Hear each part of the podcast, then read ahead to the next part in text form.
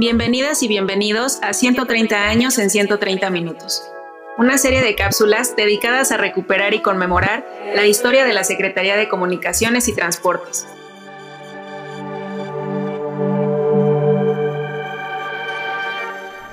Hoy hablaremos sobre la consolidación del sistema ferroviario, El desarrollo de las comunicaciones, los transportes e infraestructura en los últimos años del siglo XIX propició la necesidad de contar con una instancia encargada de las obras que modernizaran al país. Por ello, el 13 de mayo de 1891 fue creada la Secretaría de Comunicaciones y Obras Públicas, que tuvo entre sus principales actividades la de coordinar los trabajos y negocios ferroviarios mediante el otorgamiento de concesiones y la regulación de tarifas en el sector.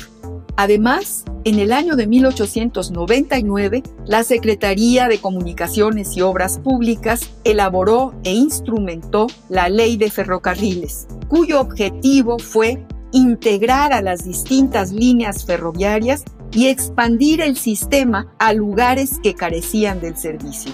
La ley también redujo las ventajas para las empresas extranjeras, confiriéndole a la Secretaría un papel más activo en un sector considerado crucial para el desarrollo del mercado interno. El resultado de la aplicación de esta política en los ferrocarriles fue la integración de grandes regiones de la República que habían permanecido aisladas desde los tiempos coloniales.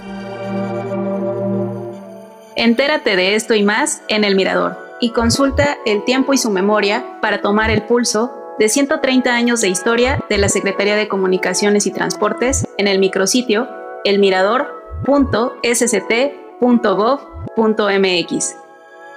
Gracias por escucharnos y hasta un nuevo episodio.